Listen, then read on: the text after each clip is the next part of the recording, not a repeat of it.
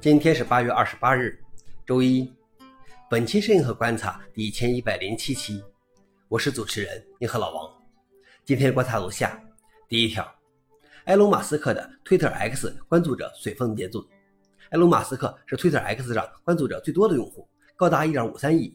有研究对他的关注者进行了分析，发现其中百分之四十二（约六千五百三十万）的用户没有任何关注者。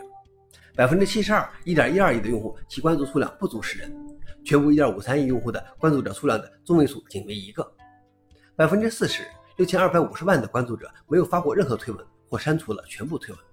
超过一亿的关注者发表了推文不足十条。超过百分之二十五，三千八百九十万的关注者是在他收购 Twitter 后才钻进的账号，而他的关注者中仅有百分之零点三，四十五万的用户是每月八美元的付费订阅用户。付费订阅用户总数据估计约为八十三万。消息来源：马氏 A 宝。老王点评：如果说马斯克给自己弄了很多假粉，那这是自己演给自己玩吗？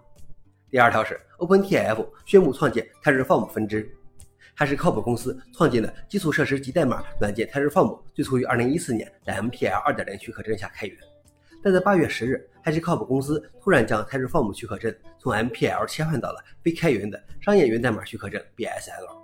为了保持 Terraform 的开源性，Terraform 社区发布了 OpenTF 宣言，宣布创建 Terraform 的分支，并成立了 OpenTF 基金会。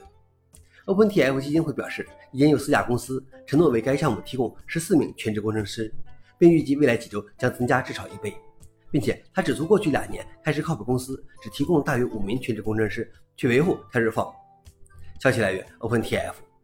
老王点评：当企业需要它时开源，当企业不满时它闭源。当开源时，社区来了；当闭源时，社区分叉。这样的戏码我们已经见过很多次了。难道这就是企业开源的宿命吗？最后一条是调查发现，业界对 Rust 的应用的担忧减少了百分之二十一。Rust 的项目连续第六年对 Rust 的编程语言进行了调查，共有九千四百三十三人完成了调查。根据调查数据，超过百分之九十的调查对象认为自己是 Rust 的用户，其中百分之四十七的人每天都在使用 Rust。百分之二十七的受访者可以编写可投入生产的代码。在放弃 Rust 的用户当中，百分之三十认为困难是放弃的主要原因。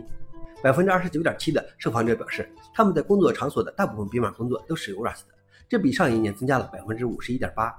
使用 Rust 的最主要原因包括编写无错误软件的能力百分之八十六，Rust 的性能特点百分之八十四，以及 Rust 的安全保障百分之六十九。